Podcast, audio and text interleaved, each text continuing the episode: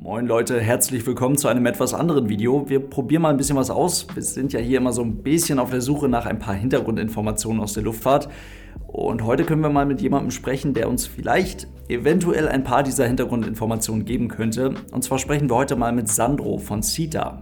Von CETA habt ihr vielleicht noch nicht unbedingt was gehört, obwohl wahrscheinlich fast alle von euch, fast alle von uns in irgendeiner Art und Weise mal mit CETA in Kontakt gekommen sind. Ich arbeite tatsächlich tagtäglich mit einem Produkt von dieser Firma und ich wusste es nicht, bis ich für dieses Video mal ein bisschen recherchiert habe, beziehungsweise bis ich mich dann mit Sandro ausführlich darüber unterhalten habe. Das Gespräch haben wir so gut es ging für euch aufgezeichnet. Ich hoffe, ihr findet das Ganze interessant. Gerade bei diesem Video freue ich mich sehr auf euer Feedback und jetzt viel Spaß mit dem Gespräch. Sandro, herzlich willkommen. Schön, dass du da bist. Schön, dass du uns ein paar Fragen beantworten kannst. Stell dich gerne mal vor. Danke, Pascal. Danke, dass ich dabei sein darf äh, für SITA hier. Ähm, ja, mein Name ist Sandro Hofer. Ich arbeite seit einem Jahr bei äh, SITA in Genf ähm, in der Unternehmenskommunikation.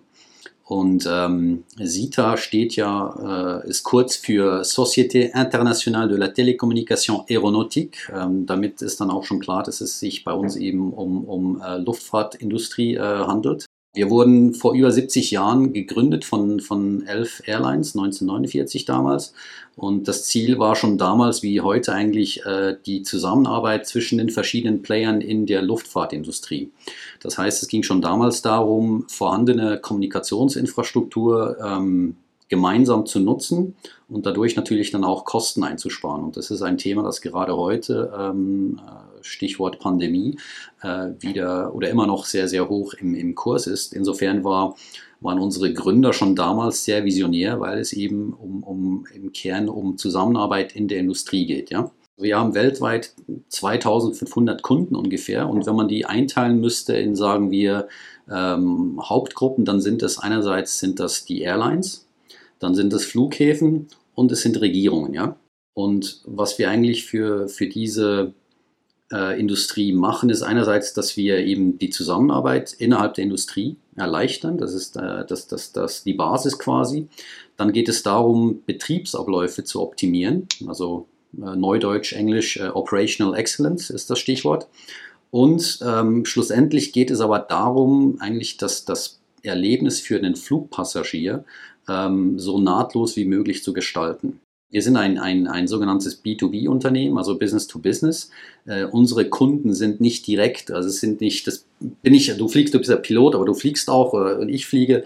Ich bin nicht der, der direkte Kunde von CITA, das sind eben die Airlines, das sind die, die Flughäfen und das sind Regierungen. Okay, das, das, heißt, der Unternehmensname ist französisch, aber ihr seid nicht nur in Frankreich, ihr seid auch nicht nur in Europa, ihr seid auf der ganzen Welt überall vertreten. Ich habe vorhin noch Zahlen gesehen, über 90 Prozent internationaler Großflughäfen, überall findet man etwas von CITA. Aber wie muss man sich das vorstellen? Also wie, in welcher Form kann man als Passagier damit in Berührung kommen? Über, über zwei, zwei Milliarden ähm, Passagierreisen ähm, hängen irgendwie mit uns, äh, mit unseren Systemen im, im, im Hintergrund zusammen. Also wenn man so zum Beispiel das, das Thema Grenzkontrolle nimmt, ja, da ist es so, dass 70 Regierungen weltweit und alle G20-Staaten unsere Lösungen zur Grenzkontrolle anwenden. Das sind äh, rund 85 Prozent der internationalen äh, Flugpassagiere. Das, das heißt also, wer, wer jemals schon international geflogen ist, der wird mit uns, ohne es zu wissen, in Berührung ähm, äh, gekommen sein. Ja? Als ich, als ich zu Sita kam, ja, also ich habe vorher, wie so viele andere, hatte ich noch nie was von Sita gehört und war dann erstaunt, wow, so ein internationales Unternehmen. Also wir sind in über 200 Ländern und Territorien weltweit tätig und das ist, sitzt hier äh, in, in, in Genf und ich habe noch nie was davon gehört. Das ist schon beeindruckend. Ich war zum Beispiel, als ich das letzte Mal von Genf aus geflogen bin, ja, kurz bevor man dann durch die, durch die Sicherheit geht, ja, da war so quasi ein kleines Gerät ähm, beim Eingang ähm, und, und das wurde gebraucht, um halt äh, meinen Boarding Pass zu scannen. Und dann habe ich mir erlaubt, dieses Gerät kurz zu nehmen und auf, auf die Unterseite zu schauen und da war dann tatsächlich unser Logo. Also das heißt, wir sind überall so ein bisschen im Hintergrund an einem Flughafen zum Beispiel präsent mit, mit, mit äh, Geräten, aber auch mit, mit Technologie natürlich. Das eine ist, dass man quasi sein eigenes ähm, Mobiltelefon braucht ähm, als sozusagen Fernbedienung für die Reise, ja. Die Idee ist, dass man äh, gerade jetzt in, in, in Pandemiezeiten so wenig wie möglich Objekte anfassen muss, und, und dass man eben in, stattdessen sein Mobilgerät brauchen kann, um verschiedene Prozesse dann abzuwickeln, äh, die halt die, die Reise mit dem Flugzeug so, so mit sich bringen. Das andere ist zum Beispiel, dass, dass man sein Gesicht ähm, äh, mittels Biometrie ähm, als Boarding Pass brauchen kann. Das wäre meine Frage gewesen. Das, das ist doch gerade das, ist doch gerade das Thema. Wie kriegen wir das alles möglichst kontaktlos hin? Das heißt, damit man sich das jetzt mal vorstellen kann, das, was von euch kommt, ja, irgendwie halt dieses biometrisches, diese biometrische Passkontrolle, das ist das, was ihr macht. Etwas von vielen Dingen, die wir machen, ja. Aber das ist natürlich dann, ja. dann, dann sind wir Technologie. Es gibt ja sehr, wie soll ich sagen, es gibt sehr triviale Lösungen, die schon, die schon seit langem bestehen. Äh, das, das kann, wie gesagt, das kann Etikettendruck sein, ja. Das ist dann so quasi Low-End und Biometrie wäre dann so Richtung äh, High-End. Und das ist quasi ähm, die Vision, dass man halt wirklich an den Flughafen kommen kann und quasi ohne irgendein Gerät quasi anfassen zu müssen, ähm, quasi vom, vom Check-in bis ins Flugzeug durchlaufen kann, ohne dass man irgendwie vielleicht nochmal sein, seine, ja, nicht mal sein, sein, sein äh, Mobiltelefon hat äh, herausnehmen müssen, um zu zeigen, ja. Und wie ist es möglich? Indem eben zum Beispiel biometrische Daten ähm, ähm, äh, erfasst werden, die dann quasi Sesam öffne dich, diese, diese, diese Gates dann automatisch öffnen. Und das kann natürlich sein beim, bei, bei der Grenzkontrolle, aber es gibt auch Lösungen, zum Beispiel in, in, äh, in, in äh, Peking, wenn ich mich nicht täusche, wo man dann direkt auch so das Flugzeug ähm, boarden kann. Ja? Also dann wieder beim Gate selber Gerät, dein Gesicht wird gescannt und, und die Tür öffnet sich und du kannst reingehen. Und, und so kann auch massiv viel Zeit eingespart werden. Ja? Ähm, da kann also eine, eine A380 kann dann, äh, wenn ich mich nicht täusche, zum Beispiel in, in, in 20 Minuten, glaube ich, können da, können da alle Passagiere an Bord sein.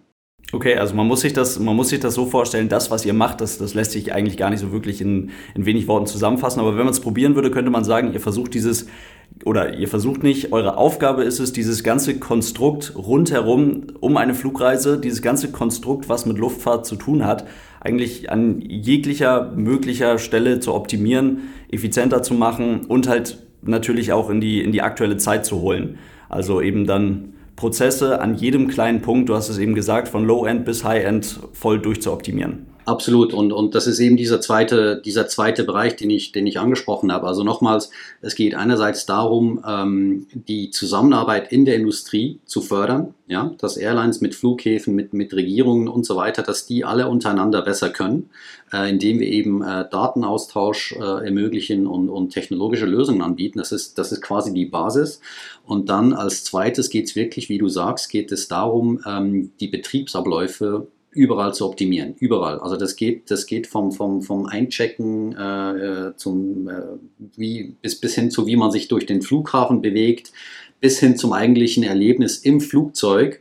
Ähm, bis, bis hin dann wieder zum, zum äh, Abholen äh, deines Gepäckstücks. Also wirklich von, von, von, von Anfang bis Ende. Und das ist ja auch unsere Vision. Also wir wollen, dass die, die, die Flugreise für den Passagier so einfach und so nahtlos wie möglich ist. Das ist eigentlich die, die Vision von, von, von CETA. Und dann quasi, das ist ja das, das letzte Element, das ist quasi dann die Spitze, die Spitze ähm, ähm, dessen, was wir, was wir eigentlich bezwecken wollen, ja. Okay, also wir haben über Grenzkontrolle gesprochen, wir haben über das, den Einsteigeprozess gesprochen, aber du hast es eben schon gesagt, auch wenn ich mich im Flugzeug befinde, habe ich irgendwie was mit CETA zu tun. Zum Beispiel, Riesenthema gerade, Internet im Flugzeug. Wie kriege ich schnelles, vernünftiges, funktionierendes Internet in am besten wahrscheinlich alle möglichen Flugzeuge auf der Welt? Genau, da sind wir dann im Bereich äh, eben von, von, von ähm, von Airlines von, äh, und, und deren Flugzeugen, ja, da bieten wir natürlich äh, auch äh, Kommunikationstechnologielösungen an, die eben zum Beispiel Internet im Flugzeug ermöglichen.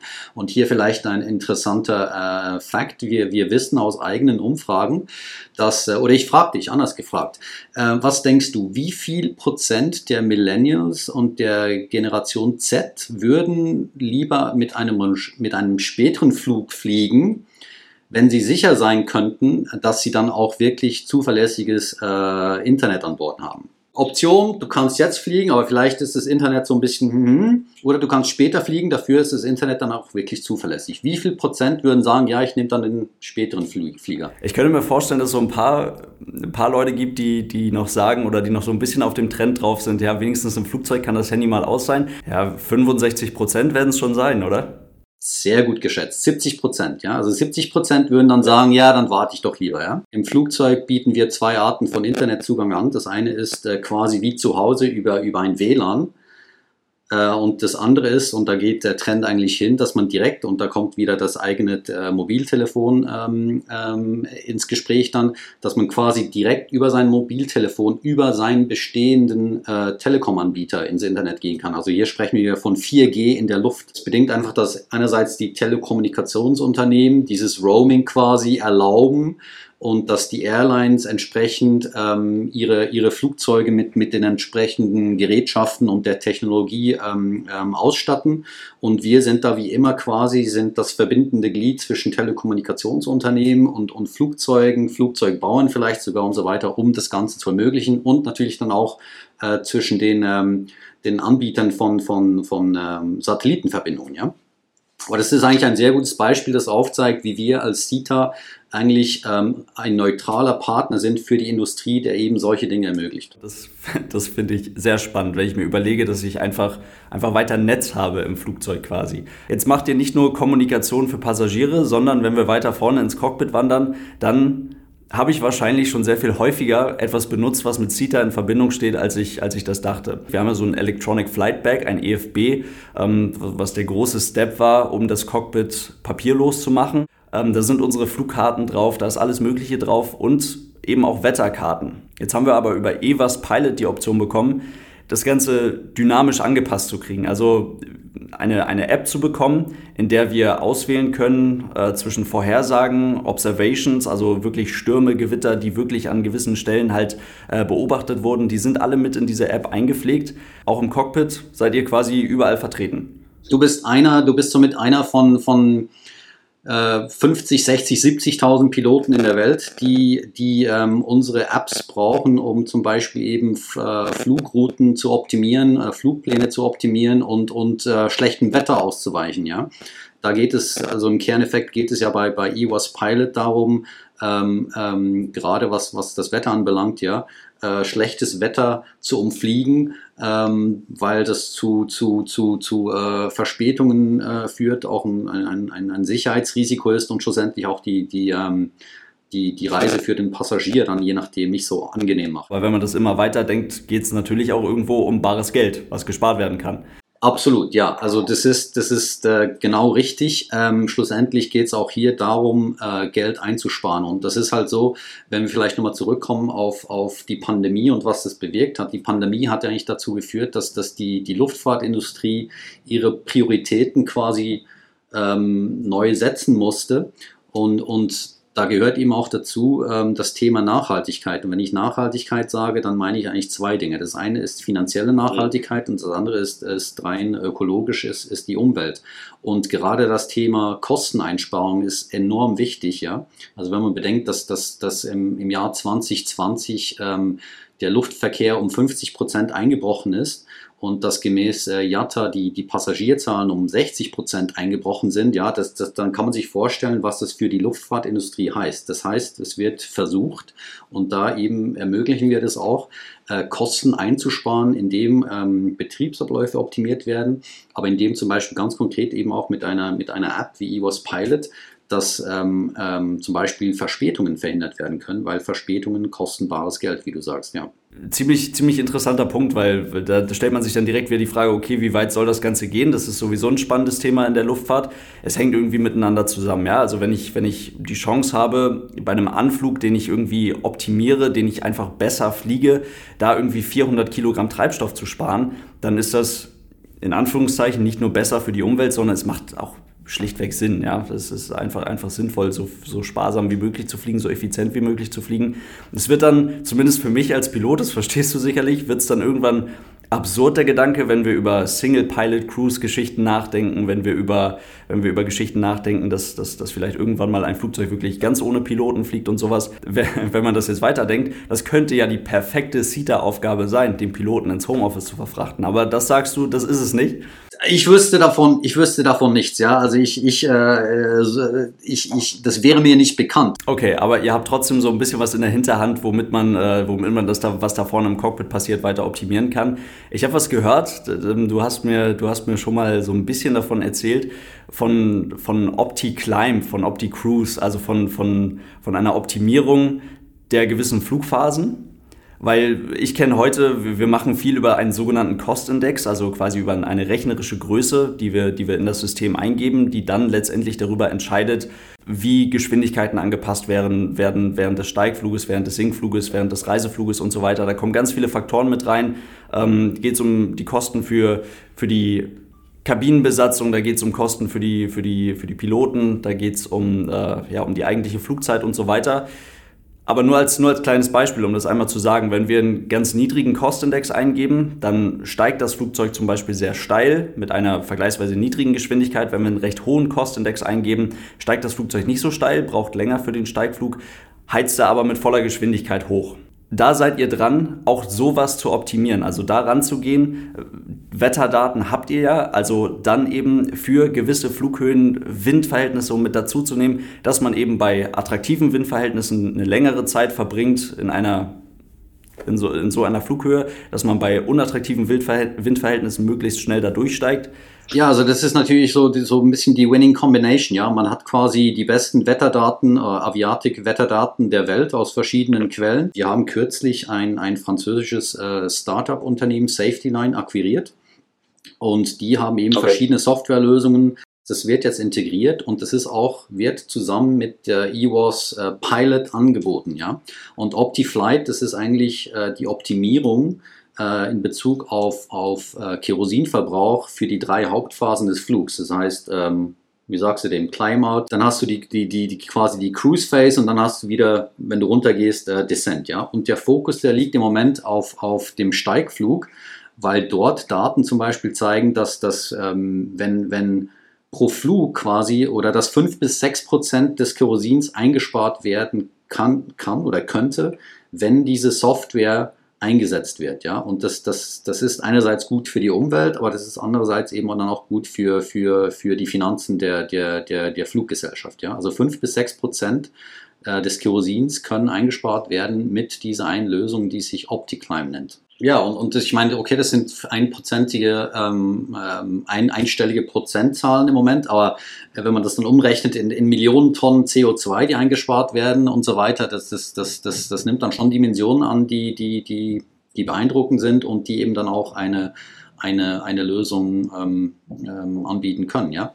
Äh, ich meine, das ist, das ist ähm, ein wichtiges Thema auch für, für SITA. Also wir sind jetzt gerade, sind wir als Unternehmen selber, sind wir ähm, ein Jahr als früher geplant, sind wir CO2-neutral. Aber das ist auch eine unserer wichtigen Missionen. Wir wollen der der Luftfahrtindustrie helfen, eben auch ihre CO2-Ziele zu erreichen, ja, indem sie möglichst äh, äh, ähm, nachhaltig fliegen können. Ja? Also das, das sind zwei Dinge. Einerseits unser, unser Unternehmen, aber dann auch das Thema ähm, Sustainable Aviation, wo wir eben mit Lösungen wie ähm, OptiFlight auch ähm, sowas anbieten können. Und äh, vielleicht da noch gerade äh, aktuell, wir haben diese Woche bekannt gegeben, dass Bombardier ähm, erstmals, also das ist erstmals, dass es in einem Business Chat passiert, ähm, quasi standardmäßig ab Fabrik äh, EWAS Pilot und OptiFlight kombiniert einbauen. Ja? So, aber das ist ja was unfassbar Wertvolles einer Fluggesellschaft oder, oder einer ganzen Branche mit digitalen Lösungen oder nicht nur mit digitalen Lösungen, aber vor allem eben auch mit Software, mit, mit durchdachten digitalen Lösungen zu helfen, klimaneutral zu werden oder klimafreundlicher zu fliegen. Da gibt es dann noch ganz, ganz viele andere Bereiche, wo, wo sich sowas, ähm, wo, wo man Technologie einsetzen kann, um einerseits Kosten einzusparen, aber andererseits eben auch der Umwelt ähm, ähm, äh, etwas Gutes zu tun. Ich würde mich sehr darüber freuen, wenn wir da vielleicht noch äh, das ein oder andere Gespräch führen können mit jemandem, der dann vielleicht im Detail auch noch ein paar technische Sachen oder so dazu erzählen kann. Ich bin sicher, da, da laufen ein paar Leute bei euch rum, die das, die das übernehmen könnten. Ansonsten gebe ich die Frage natürlich weiter an die Zuschauerinnen und Zuschauer, was, was die darüber denken und was die äh, wirklich interessiert. Für dich vielen lieben Dank, dass du, dass du uns ein bisschen was darüber erzählt hast. Vielleicht sehen wir dich bald irgendwann mal wieder hier auf dem Kanal. Sehr gerne. Danke dir, Pascal. Und äh, gut Flug morgen, ja?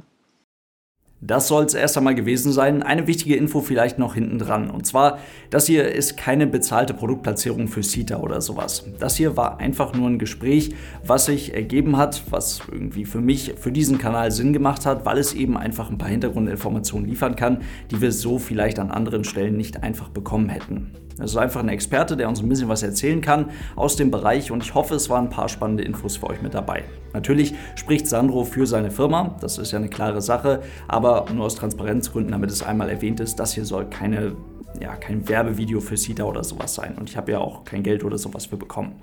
Ansonsten, wie gesagt, ich habe es ganz am Anfang schon gesagt, ich freue mich bei diesem Video sehr auf euer Feedback. Dann kann man sowas vielleicht mal häufiger machen, sich häufiger mal mit irgendwelchen Leuten von irgendwelchen Firmen aus irgendwelchen verschiedenen Bereichen aus der Luftfahrt unterhalten. Würde ich mich sehr darüber freuen. Und dann sehen wir uns hoffentlich beim nächsten Mal wieder. Leute, lasst es euch gut gehen, habt ein schönes Wochenende und tschüss.